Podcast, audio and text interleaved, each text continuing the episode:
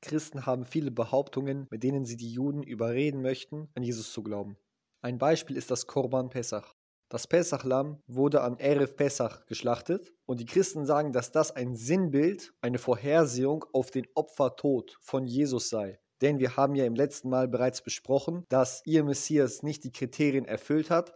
Die Schüler waren enttäuscht, also haben sie sich eine zweite Lehre ausgedacht, weshalb ihr Messias denn sterben sollte. Und einer dieser Beweise, mit denen sie das beweisen möchten, ist das Pessachlamm. Die sagen, Jesus ist an Pessach gestorben und an Pessach muss man das Pessachlamm schlachten. Also hat das Gott befohlen als ein Sinnbild auf seinen Tod. Und die kommen mit allen möglichen Beweisen, wie zum Beispiel, dass man dem Lamm ja keine Knochen brechen darf und dass Jesus bei der Kreuzigung auch keine Knochen gebrochen wurden, im Gegensatz zu seinen zwei Mitgehängten, die rechts und links von ihm waren. Und all mögliche dieser komischen Sachen. Nur leider suchen sie sich immer nur eine Sache raus. Aber das Lamm hat ja mehrere Kriterien, die es erfüllen sollte. Und die wenigsten davon wurden von Jesus tatsächlich erfüllt. Aber das lassen Christen natürlich weg. Das, was ich gleich vorlesen werde, finden wir alles im zweiten Buch von Moschee, im Sefer Shmot. Zum Beispiel durfte das Lamm keine physischen Mängel aufweisen. Es musste geschlachtet und gegessen werden. Es durfte keine Knochenbrüche haben, beziehungsweise man durfte ihm keine Knochen brechen. Und es muss auf offenem Feuer gebraten werden. Und der einzige Grund, weshalb Jesus nicht die Knochen gebrochen wurden, ist, weil er zu dem Zeitpunkt schon tot war. Und die anderen waren noch lebendig, deswegen musste man sie quasi extra leiden lassen, damit sie schneller sterben. Hat er denn das erfüllt? War er denn ohne physischen Mangel und hat er alle anderen Kriterien erfüllt? Fakt ist, dass er vor der Kreuzigung ausgepeitscht wurde, geschlagen wurde, ihm wurde eine Dornenkrone aufgesetzt auf den Kopf, die hat wahrscheinlich seinen Kopf zum Bluten gebracht.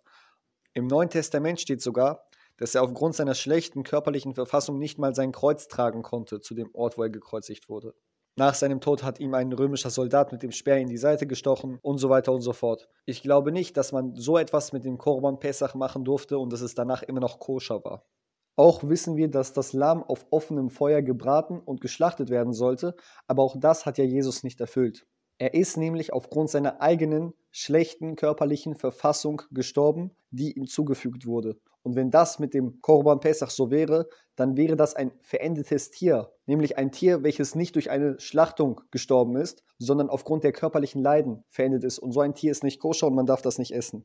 Außerdem war Jesus auch nicht so makellos, wie es das Pesachlamm erfordert, denn laut Neuen Testament war Jesus ein Verstümmelter. Denn wir lesen zum Beispiel im Neuen Testament, dass die Beschneidung eine Verstümmelung ist und dass die Juden eigentlich das nicht richtig machen. Wenn der Schreiber dieses Verses aber nur bedenken würde, dass sein eigener Messias selbst beschnitten und damit verstümmelt gewesen ist.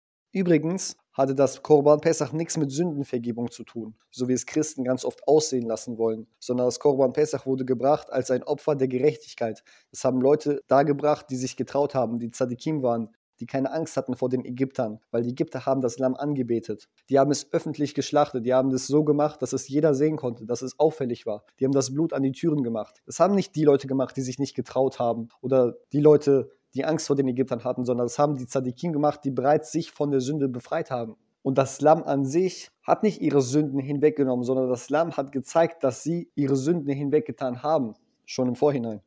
Und wenn man sich so jede Sache ansieht, die die Christen behaupten, egal ob es jetzt Jesaja 53 ist, Daniel Kapitel 9 und sie haben eine ganze Liste, was sie behaupten, alles, jeder einzelne Vers ist aus dem Kontext gezogen, ist manipuliert, ist sogar teilweise falsch übersetzt. Wir werden uns die nächsten Male noch weiterhin mit einigen Beispielen beschäftigen.